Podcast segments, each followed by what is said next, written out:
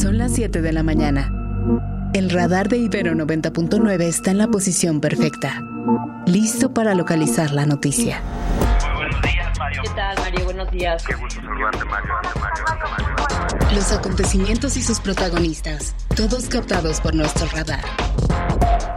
A este detector de información no lo detienen ni los apagones ni las fuertes lluvias. Tampoco lo detiene la caída de las redes sociales ni la caída de la bolsa. Radar 99. Con Mario Campos.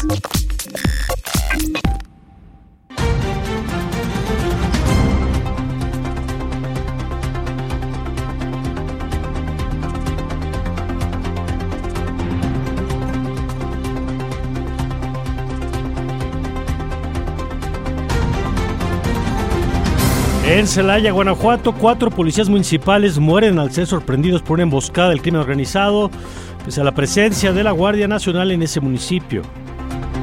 En Chilpancingo, Guerrero, la policía comunitaria recluta menores de edad a quienes entregan armas para defender a su localidad de la violencia.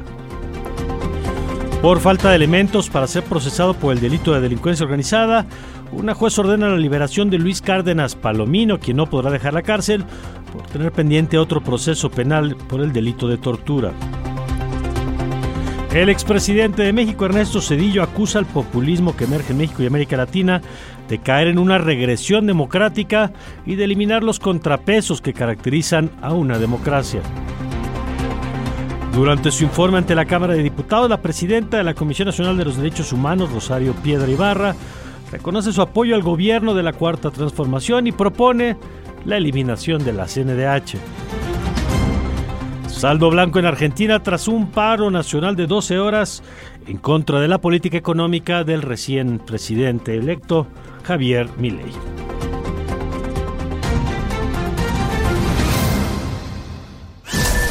Radar 99.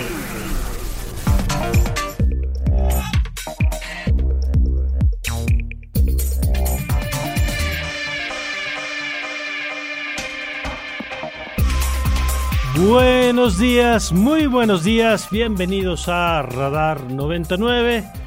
Yo soy Mario Campos y les saludo con mucho gusto en esta mañana de jueves, jueves 25 de enero del 2024. En esta mañana en la que saludo a mi querida Emilia Álvarez. Emilia, ¿cómo estás? Muy buenos días. Mario, muy bien, muy buenos días. ¿Tú cómo estás? Está lindo el amanecer. Sí, no sé si algunos vieron la luna en esta mañana. eh, Espectacular, la verdad es que muy bien la luna en este día. Un poquito de, de- de fresco, ¿no? No sé cómo, cómo estés percibiendo el arranque de esta mañana, Emilia. Frío, sí, lo, lo- lo estoy viendo frío también. Muy bien, aquí ya sabes que en la cabina tenemos eh, microclima, entonces eh, Sí, sí. empezamos y- con- El iceberg. Exacto, empezamos con calorcito, al rato llega el cambio climático aquí en la cabina y bajamos unos cuantos grados de temperatura, pero contentos, eso es lo que no cambia, contentos de estar con todos ustedes y de invitarles a que participen con nosotros a través de las diferentes vías de contacto.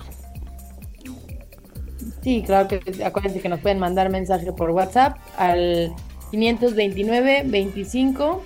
¡Ay! tuve ahí como 99. 99. Ahora sí, ya, ya. me- 500, 55 529 25 99. Muy Y bien, también y les pueden mandar un mensaje vía Twitter. en arroba ibero Ibero. 99 FM, ¿a ti cómo te encuentran? A mí me pueden encontrar como Emilia ALVZ. Muy bien, y a mí me encuentran como arroba Mario Campos y nos dará mucho gusto, como siempre, recibir todos sus comentarios, sus puntos de vista sobre los temas que aquí le vamos a estar presentando. Hoy eh, le adelanto un poco el menú del día. Vamos a platicar de esta presencia de México en eh, la Comisión Interamericana de Derechos Humanos. México en esta revisión periódica que en la que se sienta México para explicar qué se está haciendo o qué no se está haciendo en materia de derechos humanos, de desapariciones, en fin. Eh, lo vamos a, revisar con el senador Emilio Álvarez y Casa, va a estar Jacobo Dayan, va a estar Efrat Zuk, a propósito de los desaparecidos. Los desaparecidos que el Estado mexicano ha vuelto a desaparecer, ahora del padrón de personas extraviadas, Lucía Lagunes, Alexandra Haas de Oxfam, Javier Martín Reyes, Edson Alamilla, hoy es jueves de libros, así que mucho que compartirle de aquí y hasta las 9 de la mañana. Y cuando son las 7 con 6, vamos con la información.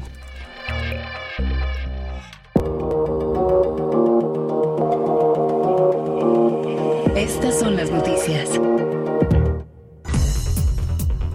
En Guanajuato, cuatro policías municipales murieron anoche luego de ser sorprendidos en una emboscada por sujetos armados, según informó la Secretaría de Seguridad Ciudadana. El ataque ocurrió sobre la carretera que conecta a Celaya con el municipio de Salvatierra, cerca de la comunidad de Santa María del Refugio. De acuerdo con la autoridad, los policías intentaron responder al ataque, pero perdieron el control de su patrulla y se estrellaron muriendo los cuatro. Murieron los cuatro en ese momento. Y les contamos también que en Chilpancingo Guerrero, 20 menores de edad, de entre 12 y 15 años, fueron presentados ayer como policías comunitarios de la Coordinadora Regional de Autoridades Comunitarias en Ayahualtempa. Algunos portaron rifles calibre 22, que es el arma, el arma reglamentaria para policías comunitarios en el estado. De acuerdo con Luis Morales Rojas, dirigente del Consejo de Policía Comunitaria, los menores se sumaron a la corporación por la falta de resultados de las autoridades para localizar a cuatro integrantes de una familia privada de su libertad desde el pasado jueves. Y bueno, por supuesto, es, es grave, es gravísimo que menores de edad estén siendo armados para incorporarse a esto. No es, no es una cosa menor, no es la primera vez que ocurre, pero nadie debería normalizar y ver con buenos ojos esto. Vamos a ver si hay reacciones a esta información. Pero vámonos con más temas. Tras la liberación ayer por la mañana de los ocho militares que están acusados por el tema de los normalistas de Ayotzinapa, eh, anoche se conoció que otra juez federal concedió la libertad condicional a Luis Cárdenas Palomino en el caso conocido como Rápido y Furioso. ¿Por qué? Pues porque la Fiscalía General, en opinión del Poder Judicial, no aportó elementos suficientes para iniciar un proceso penal en su contra. No sale de la cárcel del penal del altiplano Luis Cárdenas porque está acusado también del delito de tortura en cuatro de hombres señalados de secuestro y que supuestamente eran integrantes de la banda Los Zodiaco, entre ellos dos familiares, por cierto, de Israel Vallarta Cisneros, quien continúa, como usted sabe, en la cárcel de aquel famoso, aquella famosa detención en la que también se capturó a Florence Cassel. Y otra noticia también fuerte es que dice, bueno, luego de expresar abiertamente su cercanía con el presidente Andrés Manuel López Obrador y su movimiento de la Cuarta Transformación, la presidenta de la Comisión Nacional de Derechos Humanos, Rosario Piedra Ibarra, se dijo a favor de que desaparezcan los órganos autónomos y se pronunció a favor de que la institución que ella preside se convierta en la Defensoría del Pueblo, porque pues en su opinión la CNDH ya no responde a las necesidades del pueblo de México. Esto fue luego de un acalorado debate en su informe ante la Cámara de Diputados, donde la oposición la acusó de haber traicionado los ideales que defendió su madre, su madre Rosario Ibarra de Piedra. Ahora escuchemos el audio de Rosario. Ya no responde a las necesidades del pueblo mexicano. Estamos convencidos de que es necesario que la Defensoría Nacional de los Derechos del Pueblo emerja como una institución nueva, más aún de que es indispensable renovar el sistema no jurisdiccional mexicano. Durante una conferencia organizada por un grupo financiero aquí en la Ciudad de México, el expresidente Ernesto Cedillo acusó a los gobiernos populistas de erosionar la democracia, eliminando los pesos y contrapesos del poder público y eliminando los órganos autónomos. ¿De quién se referirá el presidente Cedillo? Refirió que estos gobiernos que han emergido en América Latina procuran siempre tener un Congreso sumiso y que cuando otro poder intenta cumplir con sus obligaciones constitucionales, los atacan y los acusan de incumplir con su obligación legal. El expresidente hizo un llamado a evitar la regresión y en tono de burla acusó a quienes en lugar de defender los anhelos democráticos del país, solo se dedican a insultar a quienes piensan diferente, llamándoles neoliberales. Escuchemos parte de lo que dijo dijo el expresidente Ernesto Cedillo. Cada vez que algún político que no entiende algunas cosas quiere insultar a alguien, le dice neoliberal.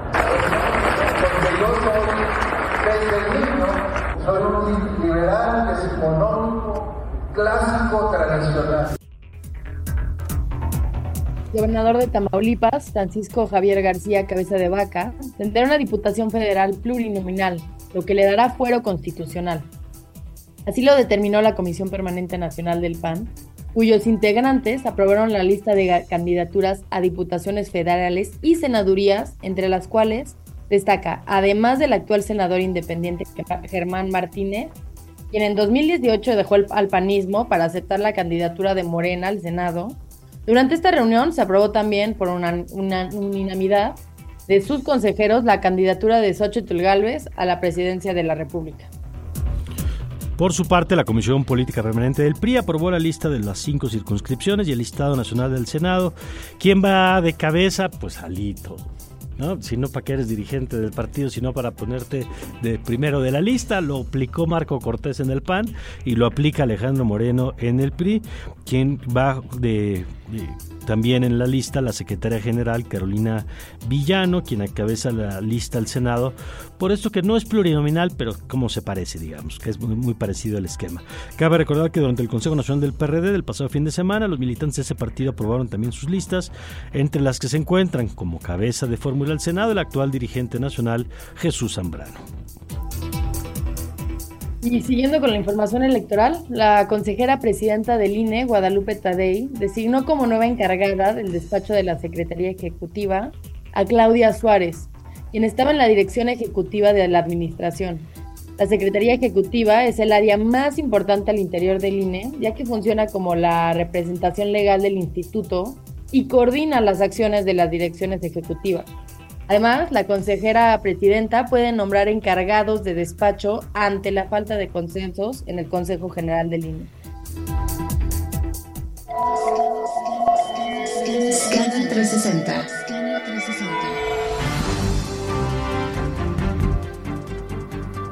Y les compartimos que las centrales sindicales, organizaciones sociales y de derechos humanos, artistas, docentes y estudiantes tomaron ayer las calles de Argentina para cumplir con el paro nacional de 12 horas en rechazo al plan de gobierno del recién electo presidente Javier Milei, quien busca reducir el Estado e implementar medidas económicas que, según los sindicatos, perjudican a toda la nación.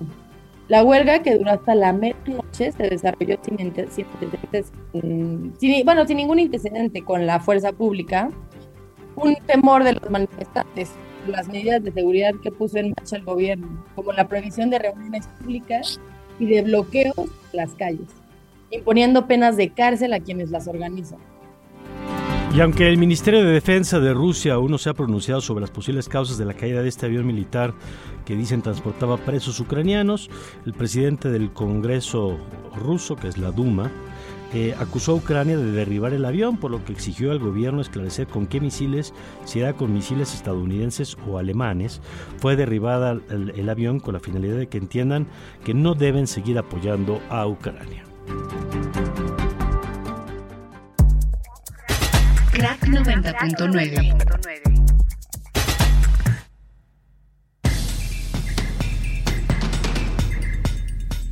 Bueno, y ahora sí, nos vamos a un nuevo avance deportivo con nuestro queridísimo Omar García. Omar, muy buenos días, ¿cómo estás?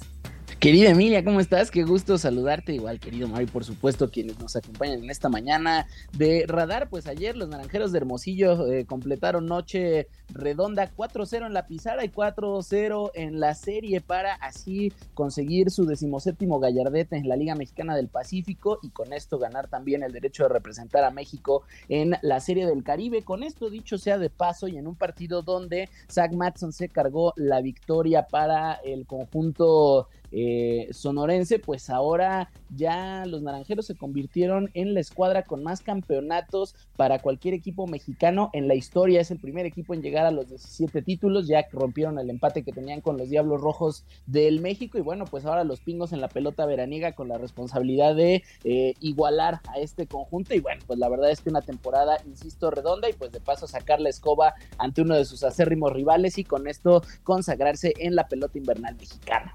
Muy bien, querido Omar, pues gracias por el adelanto. Volvemos contigo un poquito más tarde. Seguro ya nos escuchamos en el Largas y Tendidos con el resto de la jornada. Gracias, gracias Omar. Omar García, como todas las mañanas, con la información deportiva.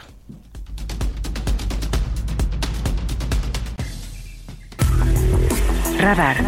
Localizando ideas. Bueno, y arrancamos con nuestra primera entrevista en esta mañana y hemos tenido oportunidad de platicar en otros momentos con Efrat Zuk, quien eh, pues es uno de los periodistas, periodista de datos, de investigación, que eh, ha dado desde hace mucho tiempo seguimiento al tema de los desaparecidos en nuestro país, de, las voces pues que, que ha hecho la labor de documentar, de entrevistar, de reportar y en este caso de darse a la tarea eh, junto con su equipo de revisar pues qué pasó con el padrón que revisó el gobierno o que depuró el gobierno que se acuerda usted fue muy cuestionado aquí lo platicamos en su oportunidad que mandaron a los servidores de la nación a que llegaran a las casas y preguntaran y como eso eso provocó la salida de la entonces eh, titular de la Comisión Nacional de Búsqueda y eh, que se va inconforme con eso que estaban haciendo con el padrón y la pregunta es ¿qué pasó con la base de datos? Y esa es la, la, respuesta, la estamos empezando a encontrar gracias al trabajo de Efra, quien te agradezco que nos acompañes. ¿Cómo estás? Muy buen día. Buen día, Mario. Muchas gracias por la invitación. Aquí ah. todo bien. Espero que también por ahí. Todo bien. Muchas gracias. Con mucho interés en escuchar y, te agradezco que compartas nuestro tu trabajo con nuestro auditorio. ¿Qué es lo que hicieron ustedes y qué es lo que han ido encontrando? Sí, como el recuento que hacías de esta de este llamado censo ahora nombrado Estrategia Nacional de Búsqueda Generalizada, el pasado 14 de diciembre el presidente en su conferencia eh, pues justo le dio la palabra a la secretaria de Gobernación, Luis Alcalde, y ahí es que empezamos, digamos, como a conocer parte de la supuesta metodología y sobre todo los resultados que les estaban arrojando este, eh, este censo, ¿no? Em, al mismo tiempo se subió una base de datos que pasó ahí medio desapercibida y esta base de datos incluso cambió eh, donde se agregó, digamos que la clasificación para cada uno de los registros de estas personas desaparecidas. Yo me di cuenta a inicios de este año, en enero, la primera semana de enero, y empezamos a buscar casos que conocíamos porque hemos entrevistado a sus familiares, porque cuentan con acciones urgentes, que es un mecanismo humanitario del Comité contra la Desaparición Forzada de Naciones Unidas, en general, digamos, casos relevantes en la opinión pública, ¿no? Y nos dimos cuenta que varios de estos, eh, pues, tenían clasificaciones que no eran, eran distintas a la clasificación de denuncia confirmada y que además, eh, pues, eran muy problemáticas. Pongo un par de ejemplos. El año pasado, el 15 de enero de 2023, el líder comunal de Aquila, Michoacán, Antonio Díaz Valencia, fue desaparecido junto con el abogado Ricardo Lagunes. Ah, tiene muy poquito que se cumplió el aniversario de la desaparición. Y según eh, las clasificaciones para, para el señor Antonio Díaz Valencia, él aparece como persona ubicada. ¿Qué significa esto, según las definiciones del propio gobierno? Que o se pudieron contactar con él vía telefónica o apareció en algún registro administrativo como si se hubiese... Eh, puesto una vacuna de COVID-19 después del día de su desaparición, estoy, estos son algunos ejemplos, o pudo haberse, eh, no sé, registrado a, una persona en el registro civil, o se pudo haber casado, divorciado, etcétera, algún movimiento, digamos, administrativo. No Por supuesto, eh, perdón que te interrumpa, no especifica cuál de todos estos mecanismos que nos acabas de decir fue el que encontró la autoridad para ponerlo en esa categoría. Exactamente, no se especifica y es parte de la molestia y la confusión de los familiares. Su hijo Keivan decía, bueno, ¿qué significa esto? Eh, le están dando un carpetazo a, mi padre. en otro caso de otro defensor, Sergio Rivera Hernández, él desapareció en 2018 en Puebla. Sus compañeros de la organización decían, bueno, pues díganos dónde está, urgentemente preséntenoslo con vida, ¿no? Si es que existe tal, tal indicio. Por supuesto que en todos los casos que, que entrevistamos, de, digamos, en distintas clasificaciones, pues ninguna de estas personas familiares sabía la clasificación, no saben bien qué significa y las autoridades no les han dado respuesta respecto a ello. Eh, estos casos, eh, ¿qué tan frecuente está resultando encontrar esto? Porque además, eh, bueno, primero, ¿qué tan fácil es para los familiares darle seguimiento a cómo quedó eh, su, su, familiar en la nueva clasificación? Y segundo, una vez que encuentran en qué categoría está, ¿Qué recursos tienen para darle seguimiento? Son muy buenas preguntas, Mario. Justamente el proceso es sencillo, solo que no nos habíamos dado cuenta nadie prácticamente, ¿no? hay que entrar a una página que se llama búsquedageneralizada.gov.mx diagonal consulta y si le scrollean hacia abajo, porque no es lo primero que, que, aparece en la pantalla, hay una lista donde hay un buscador ahí y esta, esta recomendación es muy importante, sin, sin acentos hay que buscar el nombre de la persona desaparecida. Al final de la nota compartimos estas recomendaciones, ¿no? También es importante, por ejemplo, primero poner los dos apellidos porque pueden haber errores, identificamos varios errores tipo de datos, ¿no? Eh, y así pueden saber la clasificación que el gobierno asignó a la persona que están buscando. Ahora, sobre la segunda pregunta, la verdad es que también en el equipo donde van los desaparecidos y Quinto Elemento Lab la tenemos. No sabemos qué significa en términos de eh, la búsqueda de las personas desaparecidas el que pongan a la persona en tal o cual clasificación. Lo que sí, sí dice incluso la definición que están en la misma página sobre las denuncias confirmadas, que todos estos casos, identificamos 269, no están en esa clasificación, sin embargo las personas siguen desaparecidas. Lo que dice sobre esta clasificación es que se le da un seguimiento específico, un seguimiento puntual a los casos con denuncias confirmadas y esto justo pues pone en duda y preocupa a las familias de eh, pues qué pasa con todos los demás casos que sin estar en esa clasificación pues la verdad es que sí siguen siendo personas sin localizar, ¿no? Bueno, ¿qué, ¿qué, situación la que están viviendo las familias y eso, pues quienes están encontrando eh, más datos. Después del trabajo que ustedes han hecho, ¿cuál es la impresión que a ti te deja el nuevo censo? Pues desde el inicio en A dónde van los desaparecidos hemos dado cobertura. Desde que el 9 de junio el presidente eh, pues anunció que quería o estaban ya realizando este censo, ¿no? Eh, lo que han, digamos, reporteado con mis compañeras Lucía Flores, Germán Canseco, Camelia Muñoz, lo demuestra, no, no solo, digamos, es, un, es, es, algo que interpretamos, sino es, es, una, es una evidencia que el, las visitas, las llamadas se hicieron por personal que no está capacitado, que legalmente no está autorizado de acuerdo con el protocolo homologado de búsqueda, que fue improvisado, que en varios puntos respecto a la metodología siguen pues muy inciertos. Este trabajo también lo demuestra, porque tal o cual persona está bajo una clasificación y no como denuncia confirmada.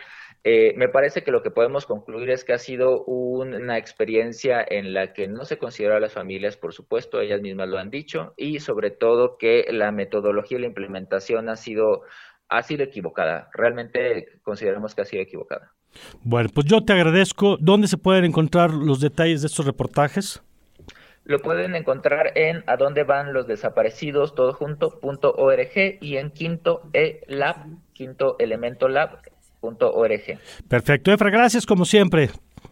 No, muchas gracias a ti, Mario, por abrir el espacio. Gracias. Pues mire, eh, Efra Tzuk, usted lo puede seguir a él en Twitter también como Efra-Tzuk, T-Z-U-C. Y yo creo que, insisto, una de las mayores deudas que tiene este país con su población es el tema de las desapariciones y que ha sido un fracaso ya de muchos años, de varias administraciones, incluyendo la actual, por cierto. Pero este asunto de desaparecer a los desaparecidos o decirle a su familia, no, no, es que ya se vacunó, es que ya en algún lugar apareció un registro. Y entonces, ah, pues sí, ¿y dónde está mi familiar? Ah, bueno, eso ya no es bronca nuestra. Pues esa es la tragedia que se va sumando a las tragedias que han vivido estas familias. 7 con 24.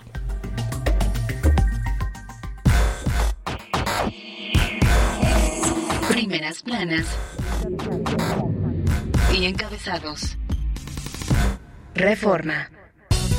Arrancamos nuestro recorrido con reforma. Dice retrocede el PIB en 28 estados, repunta solo en cuatro entidades, supera Nuevo León en más de dos veces el crecimiento de 14 entidades. Trae, por cierto, también una foto de estos niños, que son niños pobladores de Guerrero, de la zona centro de Guerrero, que se presentaron ayer pues armados, empuñando estos fusiles, con el propósito de que se sumen a la lucha contra el narco que domina en la región. Una de las niñas dijo, pues no tengo miedo a disparar, tengo el apoyo de mis padres. Es parte de la tragedia que se está viviendo en el estado de Guerrero. El Universal. Frente busca revisión de obras, Incina y acuatelar al ejército. Alianza PAN PRI PRD propone un ingreso básico universal reformar a Pemex, regresar fideicomisos eliminados por el gobierno de AMLO y restituir las estancias infantiles. Otra nota La jornada. Sí, adelante, Emilia. Ah, no, iba a comentar que una nota que también me, me resaltó es que alimentos al alza e inseguridad impulsan nueva ola de inflación. El INEGI dio a conocer que la ca- carestia anual fue de 4.9% en la primera quincena de enero. La jornada ahora sí golpea privatización del agua, escasez, tarifas elevadas, irritación social en Quintana Roo, Puebla, Querétaro y Jalisco. En los dos primeros estados, o sea, en, Querétaro, en Quintana Roo y en Puebla, abusos y mal servicio de los concesionarios. Y bueno, el gobierno, digamos, está construyendo una nueva narrativa, no sé si será cierta o no, eso habrá que ver la evidencia, pero una narrativa en la que señala a las empresas privadas de los problemas de agua en el país. También trae el paro masivo allá en Argentina contra el plan de shock del presidente Milei. Milenio. Milenio nos comparte que capos zetas presionan a jueces para evitar su, extra- su extradición a Estados Unidos.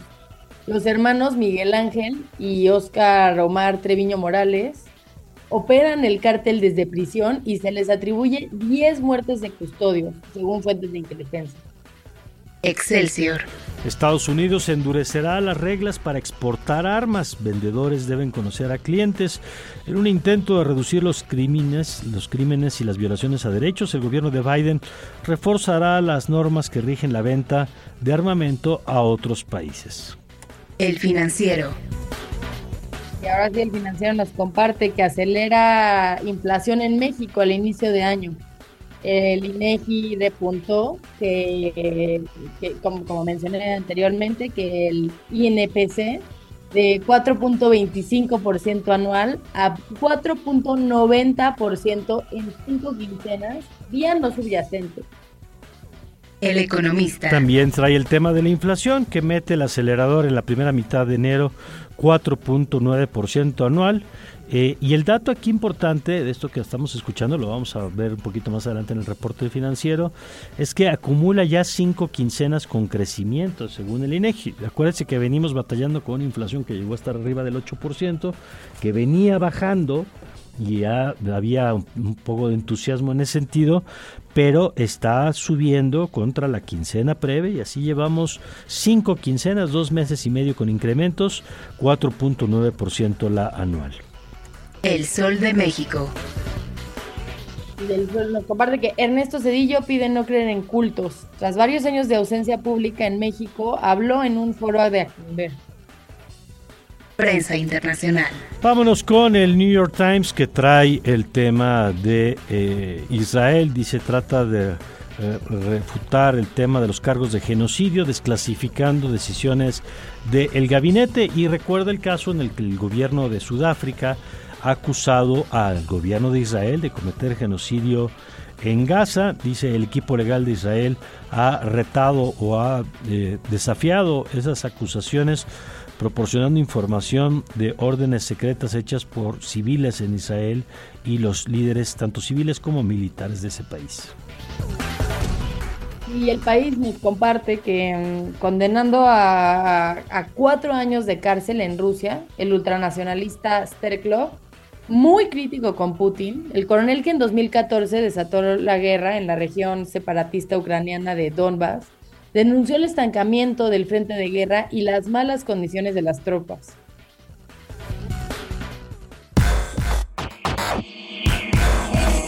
Primeras planas. Y encabezados. Son las 7 con 34 minutos, ya está en la línea con nosotros el senador Emilio Álvarez y Casa, senador independiente, eh, ex ombudsman en la Ciudad de México, defensor de los derechos humanos en la Ciudad de México, ex secretario de la Comisión Interamericana de Derechos Humanos allá en, Washington. Así que bueno, pues si sabe, si alguien sabe de estos temas en nuestro país, pues es Emilio Casa, a quien le agradezco como siempre que nos tome la llamada. ¿Cómo está, senador? Con el gusto de saludarte, Mario. Muy buenos días. Y por tu conducto, un abrazo a la comunidad de Radio Ibero. Qué gusto saludarles. Igualmente, senador. Eh, a ver, ¿qué es lo que pasó ayer, lo que empezó a ocurrir ayer, en esto que, que yo describí ahorita aquí en la, cabina con, con, colegas y alumnos, como una especie de, pues de examen, de sentarse en el banquillo que hacen los estados para dar cuentas de lo que pasa en cada uno de estos países en materia de derechos humanos, senador? Ayer fue un día eh, emblemático, un día muy simbólico, tanto en el escrutinio internacional como en el escrutinio nacional. En el escrutinio internacional se realizó el examen periódico universal en el Consejo de Derechos Humanos de Naciones Unidas. Es la cuarta vez que México va a ese periodo. Mm. A nivel nacional fue el informe de la señora Piedra, la titular de la CNDH, pero me ocupo del primero. Sí, y ahorita vamos también a lo segundo, que es importante. ¿Cómo no? Es un mecanismo que se hace para que los estados rindan cuenta de cómo cumplen sus compromisos internacionales. Y es importante decir porque hay luego confusiones. Hay quien cree que cuando se apela a un organismo internacional, a un compromiso internacional, se viola la soberanía. Eso no solo es ignorancia, es una sandez, mm. porque los compromisos internacionales de México, México los adquirió solito. Claro. Es decir, es un acto soberano decirle a la comunidad de estados, yo me comprometo a cumplir esta, esta, esta y esta convención. Todos los estados partes de Naciones Unidas le dicen, a ver México, ¿cómo has cumplido tus compromisos internacionales? Y para que no fuera una comparación de países entre países, que si Estados Unidos, que si Cuba, que si Francia, que si África, que si México, hacen una comparación del país contra el país mismo. Y se arma una terna de países que revisan de primera mano, se llama la Troika, este examen. En este caso fue Paraguay, como un país de América Latina, fue un país de África y un país europeo. Okay y le dicen a México, a ver, preséntanos tus pruebas. El Estado mexicano manda un informe, el alto comisionado manda un informe, la sociedad civil manda un informe paralelo y si la CNDH quiere puede mandarlo. Okay. Ayer el Estado mexicano fue a decir, mire, hemos avanzado en derechos sociales, hemos reducido la pobreza, hemos aumentado salarios y pues sí tenemos desafíos en cuanto a desapariciones, pero ya logramos amasar el tema del registro, hemos encontrado algunas personas y hemos también intentado hacer un proceso para materia legislativa. Vino el informe paralelo que los estados conocen y le hacen a México una serie de preguntas. ¿Y cuáles son algunas de las que le plantean al gobierno mexicano? Los temas, pues yo diría, Mario, no hay sorpresa. Hay gran preocupación por el avance de la militarización en México. Hay gran preocupación por el ataque a periodistas y personas defensores. Que, que, no deja de ser llamativo que mientras se cuestiona eso en Washington, en la mañanera de ayer y de antier se presentaban videos con las nuevas tareas de las Fuerzas Armadas, ¿no? Exacto. O sea, el contraste es muy notable. Y justo yo diría, le dan la razón a por qué la comunidad internacional está preocupada. Le preguntan al presidente, por ejemplo, al México, de la debilidad del mecanismo para de proteger a defensores. Mm. Insisten y tienen toda la razón en el tema de los feminicidios.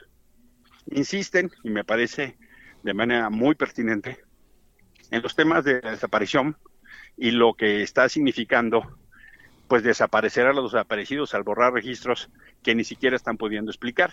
Borraron registros de la guerra sucia que ahora resulta que no pueden explicar por qué lo hicieron. Mm. Y lo más penoso es que las familias de las personas que habían sido supuestamente localizadas, que tenían entonces la buena noticia de que le habían encontrado familiar, otra vez se les revictimiza porque resulta es una mentira. Mañana viernes se va a presentar, digamos, la síntesis de las recomendaciones que le hacen de manera preliminar a México para que México se encargue de cumplirlas. Es un poquito, déjame poner el símil. Eh, tú tienes una dolencia y alguien te dice, muy amigo tuyo, oye, ¿por qué no consultas a este doctor? Mira, es un doctor que viene de Pakistán, otro que viene de Londres y es una clínica que incluso tiene un cuate de China. Son muy buenos. Vas a ver al médico, te hace las recomendaciones Y luego dices, no, es que los médicos son liberales. No, es que los médicos, no, es que no, no, no, conocen que a mí me gusta mucho el café con azúcar y no puedo no tomarlo. No, es que los médicos no entienden que los mexicanos nos gusta caminar descalzos y eso de utilizar un zapato ortopédico me hace daño. Entonces, en lugar de atender las recomendaciones de los médicos, lo que ha hecho el gobierno mexicano es atacar a los médicos. En lugar de atender el mensaje, las recomendaciones, los señalamientos, eh, descalifican a estos organismos. Y esa en síntesis es una señal de alarma, Mario. Ahora, este, sí, sí, adelante. termino la idea. Eh, este gobierno entró encabezando la indignación. Este gobierno tuvo a López Obrador yendo a tocar la puerta a Washington para pedir la ayuda de la CIDH. Y ahora, cuando le toca cumplir, lo que hace es encabezar la negación y se dedica a atacar a los que antes pedía su protección.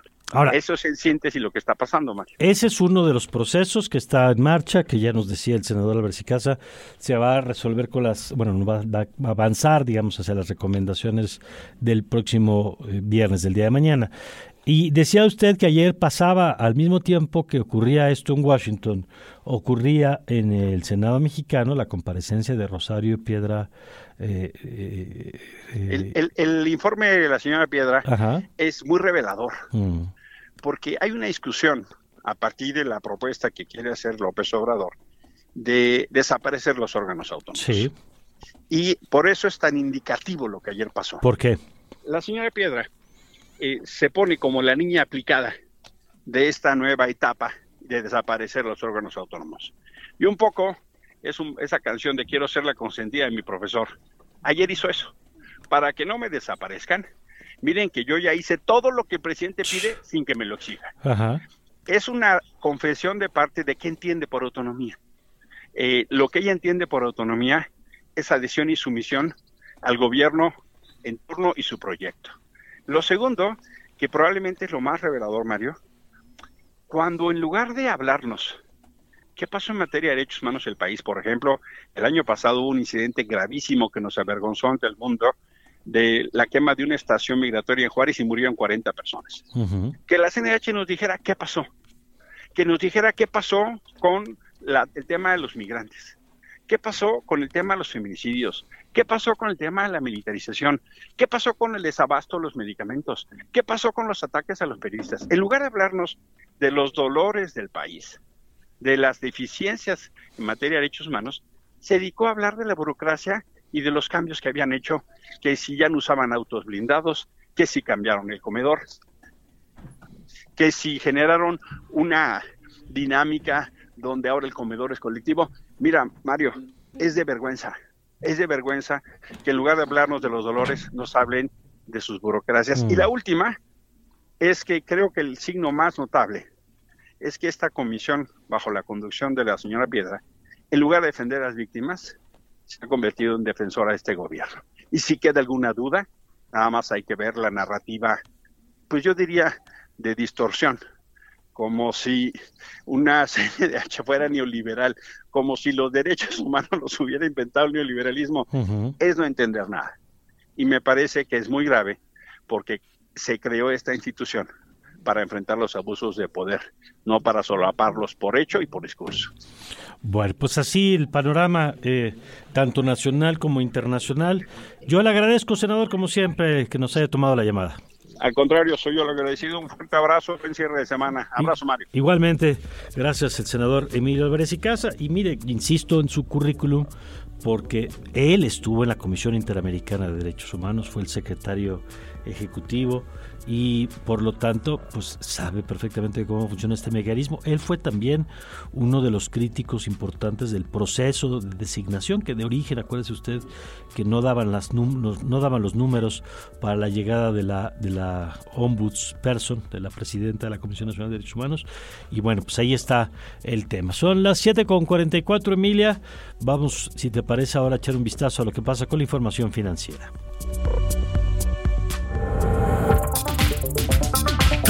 Económico.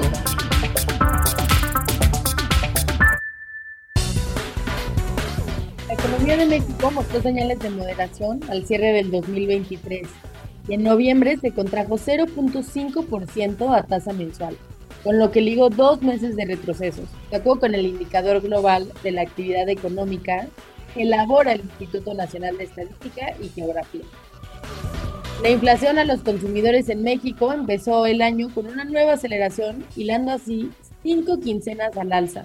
De acuerdo con los datos divulgados por el Instituto Nacional de Estadística y Geografía, en, la primera quincena de enero, el índice nacional de precios al consumidor mostró un avance quincenal de 0.49%, mientras que en comparación anual los precios aumentaron en promedio 4.90%.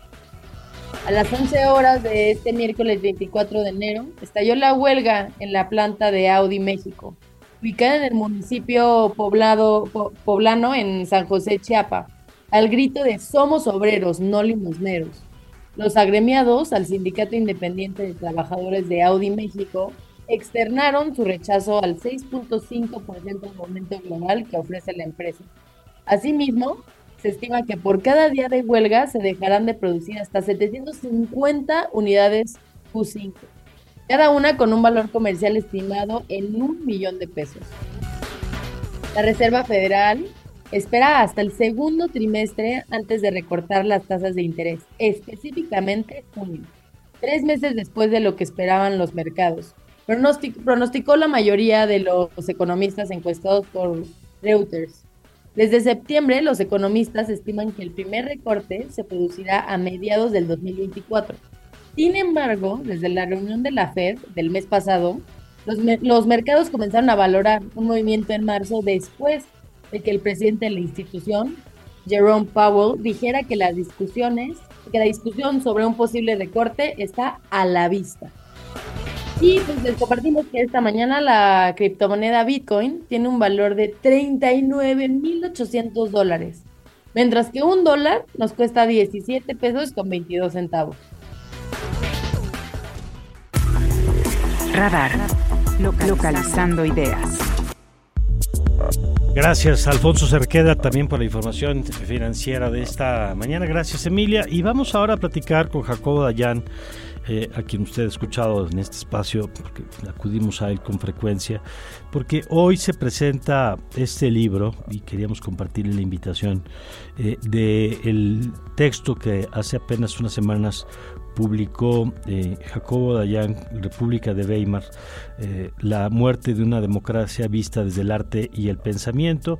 Se publicó hacia finales del año pasado, en el mes de, noviembre, eh, y está editado por Taurus. Y bueno, pues como siempre un gusto recibirte aquí, querido Jacobo. ¿Cómo estás? Buen día. ¿Qué tal, Mario? Buen día, ¿cómo estás? Bien, a ver, cuéntanos cómo nace este texto que, eh, que al mismo tiempo que nos lleva a entender un proceso histórico, pues resulta particularmente relevante para los tiempos que hoy estamos viviendo. Sí, eh, Mario, pues la pregunta es sumamente pertinente. El libro es hijo de la pandemia, fue escrito, eh, inicié la escritura durante la pandemia, y recordarás en esos meses, de primeros meses o años de Trump, que empezaron a surgir muchos libros sobre la crisis de las democracias se empezó a reflexionar en el mundo sobre algún fenómeno que ya venía dándose de la crisis de las democracias y después en esos mismos meses el secretario general de la ONU, Antonio Guterres, eh, hizo un comentario que el mundo de hoy empieza a parecerse de manera muy preocupante a los 20 y 30 europeos del siglo pasado. Y fue cuando decidí que valdría la pena escribir este libro que hace una, un repaso sobre pues, eh, la, democracia alemana, es decir, la democracia entre la Primera y Segunda Guerra Mundial, porque es el arquetipo de la democracia fallida. Mm. Cuando se habla de una democracia que, que, sucumbe, que muere, siempre se hace referencia a Weimar. Entonces, me parecía que era importante hacer eh, esa reflexión, escribir sobre lo que ocurrió en Weimar, pero sobre todo porque la República de Weimar fue una gran explosión de pensamiento y arte. Entonces, más, además de contar lo ocurrido durante esos años y cómo se fue erosionando la democracia, con fenómenos que son muy parecidos a los que se viven en el mundo de hoy, también verlo desde la óptica de estos grandes pensadores, de esos grandes científicos y grandes artistas que vivieron en esos años de la República de Weimar y que fueron después, bueno, muere la democracia y surge el nazismo Con esto no digo que el mundo de hoy vaya a acabar en una guerra mundial ni que vaya a surgir el nazismo aquí o allá,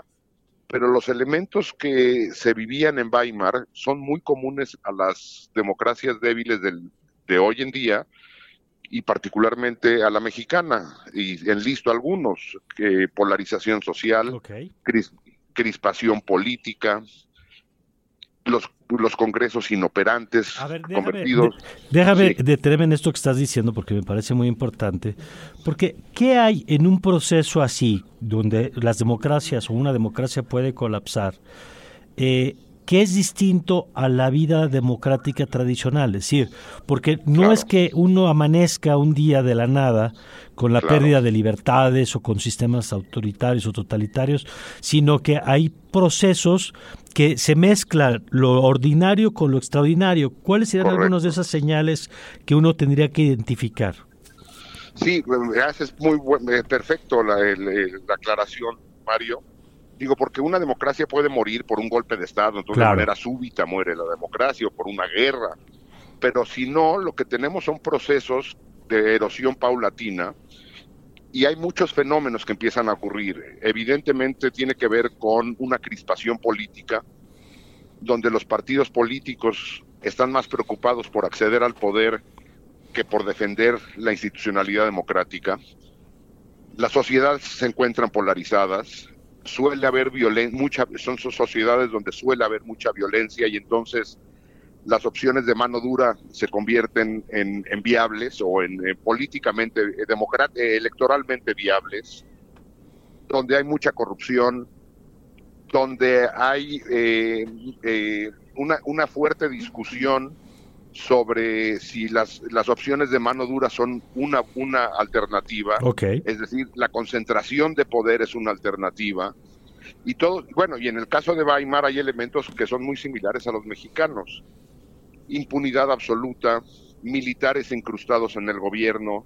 Entonces me parecía importante hacer esta reflexión de lo que ocurrió en Weimar, en Alemania de entreguerras, y sobre todo también ver qué dijo la prensa de ese entonces, qué decían personajes como Einstein o Freud o Thomas Mann o los artistas, qué se hacía en el cine reflexionando sobre la democracia, porque es una generación de gran creatividad y estos fenómenos que llevaron a la muerte democrática alemana pues están presentes en el mundo de hoy y, también en México. A ver, eh, eh, déjame detenerme ahora en esa parte que señalas.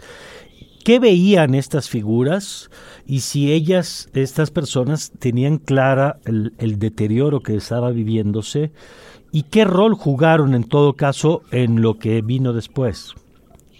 Eh, fue una generación que participó muy activamente en el debate público para alertar sobre lo que estaba ocurriendo.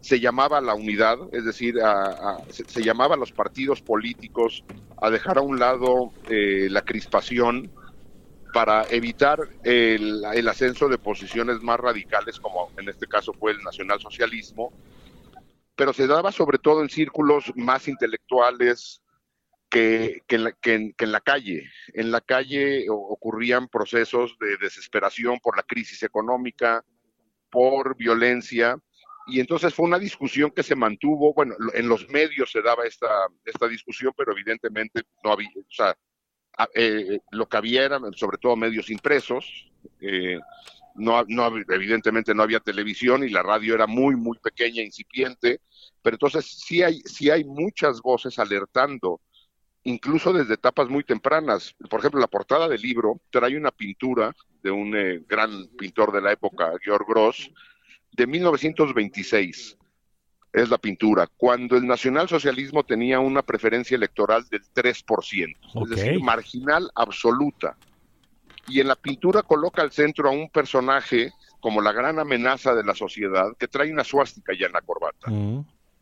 Entonces, en etapas tan tempranas como el 26, repito, cuando no, no se vislumbraba que, que el golpe a la democracia vendría por la ultraderecha, que más bien la clase política pensaba que vendría por el lado de la ultraizquierda comunista, en las discusiones de estos grandes pensadores, artistas, incluso Thomas Mann ya meses antes del ascenso del nazismo llamó a una unidad nacional pues, a un pacto nacional para frenar la llegada de un régimen que abiertamente atentaba contra la democracia y bueno, pues evidentemente no fue escuchado pues, ni por la sociedad, pero tampoco por la clase política. Mm.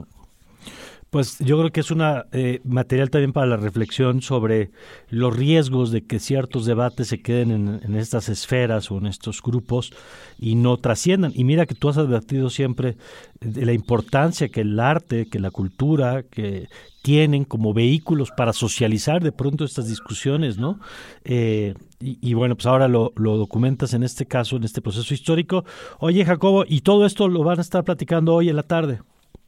Sí, se presenta hoy el libro a las 7 de la noche en Gandhi Miguel Ángel de Quevedo.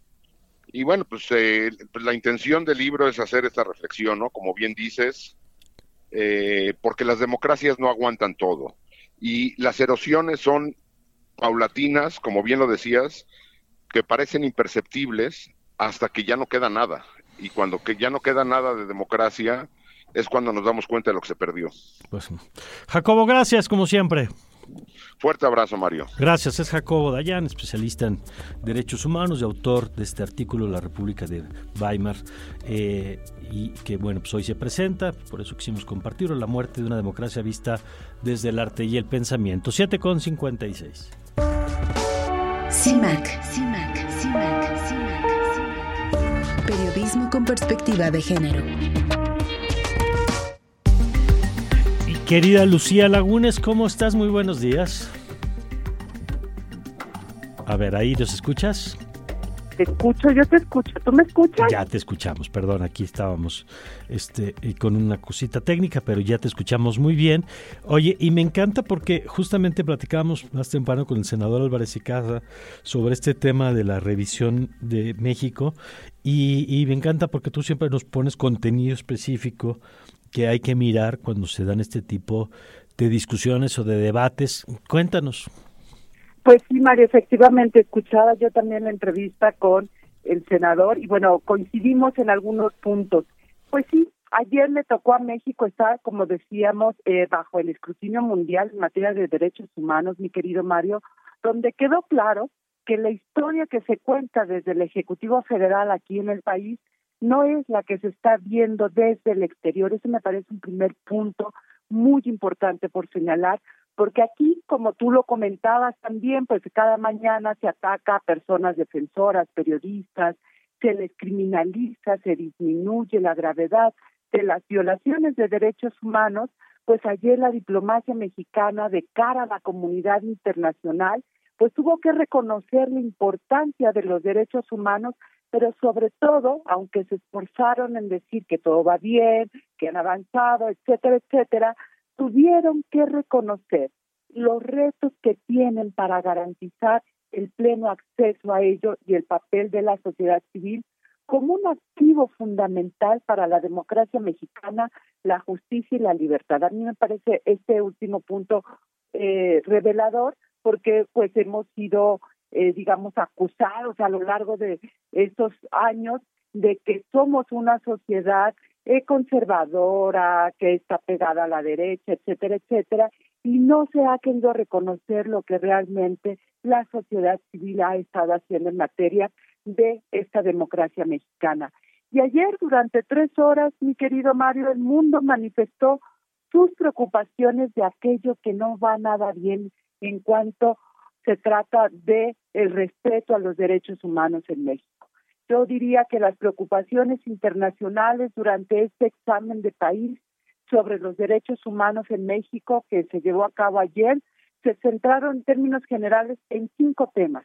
La violencia contra las mujeres, así en, un, en una concepción amplia, la impunidad, el ataque, los ataques hacia la tarea periodística, personas defensoras y la libertad de expresión, la política de seguridad y la militarización y por supuesto el tema de la política sobre movilidad humana y la protección a la niñez.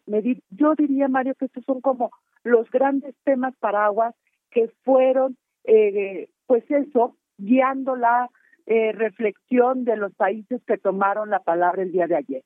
Sobre violencia contra las mujeres, los puntos nodales fueron en torno a la prevención qué se está haciendo, porque si hay algo que se repitió una y otra vez, es la enorme preocupación que tiene la comunidad internacional por la grave eh, violencia que viven las mujeres que transitan, habitamos este país y que no se está tomando las acciones pertinentes. Por eso preguntaron sobre la prevención, qué se está haciendo, cómo están operando las instituciones dedicadas a atender, a prevenir, atender y erradicar la violencia contra las mujeres. ¿Por qué las investigaciones son lentas y tardías en los delitos de la violencia machista y sobre todo dónde está la justicia para las víctimas y la reparación integral? Ese fue otro de los elementos que se reiteró. La impunidad, Mario, que es el pan de cada día aquí de quienes vivimos en este país, fue otro gran rubro señalado por los países ante la falta de efectividad de las fiscalías, tanto federal como estatales, para investigar, sancionar los delitos que están ligados a graves violaciones de derechos humanos como son la desaparición de, de personas, la desaparición forzada también, la tortura, el asesinato, por supuesto, a periodistas y personas defensoras, la trata de personas, ejecuciones extrajudiciales, tortura sexual, fueron parte de los temas que se fueron colocando, diría yo, en esta discusión de la impunidad. ¿Dónde está? ¿Por qué no se ha avanzado en el país? ¿Qué se ha hecho? También se fueron colocando en esos espacios pues de rendición de cuenta de este examen periódico universal, como se le conoce por sus siglas mejor EPU, pues fueron estos temas los que estuvieron, insisto Mario, acaparando la preocupación de la comunidad internacional. Ahí quienes representan las naciones manifestaron también su preocupación, Mario, por la persecución contra periodistas. Es el otro gran tema. Eh, yo diría que prácticamente el 60% de las recomendaciones que se dieron el día de ayer están encaminadas a este tema. En la gran mayoría de las intervenciones de 160 países, me parece que no es menor los números, porque lo que te está reflejando es, uno, el interés de la comunidad internacional por manifestar su preocupación y hacer respetuosamente, como decían una y otra vez, recomendaciones al país.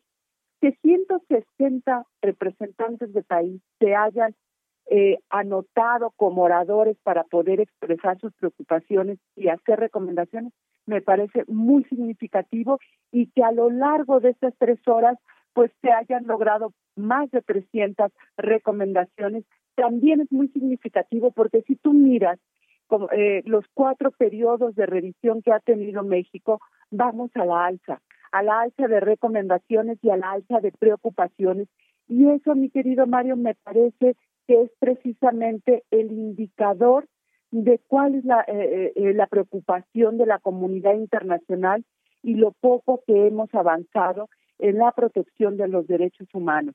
El otro gran tema, Mario, que me parece muy importante y nada menor, tiene que ver con la desmilitarización de la Guardia Nacional. Se pidió un plan global para desmilitarizar a la Guardia Nacional. Esto me parece que es muy importante precisamente porque ratifica lo que hemos dicho internamente en términos de que hay una militarización en el país y que es importante eh, eh, marcar un, una marcha atrás. Y esta rendición de cuentas de las instancias castrenses también es otro de los elementos. Hay una enorme preocupación de la comunidad internacional por la discrecionalidad y la opacidad de cómo está funcionando pues el ejército y las diferentes fuerzas. Son parte de estos temas espinosos que no quedaron de lado en esta revisión de México sobre pues la revisión de lo que es eh, eh, la, política de derechos humanos en este país. Mario, finalmente yo te diría que estos cinco rubros y otros temas son la hoja de ruta para quien gobierne a México si realmente quiere construir una nación democrática y robusta, porque esta, estas preguntas, estas eh, recomendaciones que se hicieron desde la comunidad internacional, pues reflejan la imagen que tiene un país frente al mundo y me parece que el nuestro no está bien parado cuando se trata de derechos humanos, Mario. Pues ahí está eh, en lo que está ocurriendo en este en estas sesiones de Washington. Lucía, muchas gracias. Oye, si me lo permites, te quiero compartir un mensaje de un radio escucha, no necesariamente para que lo abordes hoy, lo podrías abordar si tú lo consideras prudente cualquier día. Eh, dice que qué opinarás de la posibilidad de que una mujer sea comandante suprema de las Fuerzas Armadas. Dice el ejército me parece la institución menos abierta a la igualdad de género. No eh, recuerdo una mujer que ha pertenecido a los altos mandos y que eh, cómo ves ese tema. Así que bueno, te lo comparto y si un día quieres, con mucho gusto lo, lo abordamos aquí en tu espacio. Cómo no, mi querido Mario, gracias a Radio Escucha por, por, la, por el tema. Gracias, gracias a Gabriel y gracias a ti, Lucía, como siempre. Un abrazo fuerte. Gracias, Lucía Lagunes, y gracias, Gabriel. Ahí está. Le dejamos para que no sea solo de bote pronto, que seguro tendrá su análisis, pero para que lo podamos analizar, porque me parece que ese es uno de los fenómenos que muy probablemente habremos de ver. Y la pregunta, evidentemente, no es si una mujer está preparada para ser comandante, eso no hay ninguna discusión. La pregunta es si el ejército y el machismo que pueda existir en la institución es relevante en términos de las resistencias que puede existir. Que creo que es, es importante el enfoque, digamos, de la, de la pregunta, como lo plantea además adecuadamente Gabriel. Y tenemos un mensaje de José Luis Vázquez. José Luis dice, muy buen día, eh, muchas gracias a Mario, a Emilia y todo el equipo de Rabar 99 por toda la información que están presentando. Y pues muchísimas gracias, José Luis, te mandamos un saludo gigante, yo te mando un gran abrazo. Y ahora sí, ya nos vamos con nuestro queridísimo Ernesto Osorio. Pero todavía después, nada más que regresemos del corte. Yo sé que ya, querida Emilia, yo, sé que ya quieres saber qué pasa en la mañanera, pero vamos, si te parece, a una pausa, a la dosis del día. ¿Vienen spots electorales en este corte? No, en este no. Yo ya me hacía bailando la del PT y la de Movimiento Ciudadano. pero no, parece que en este corte no. Vamos a la pausa. Vamos yo ya emocionada, vamos a un corte. Exacto, y regresamos.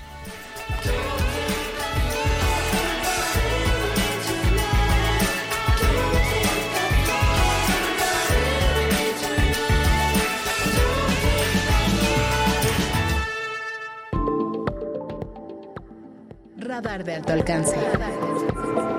Por nivel 90.9.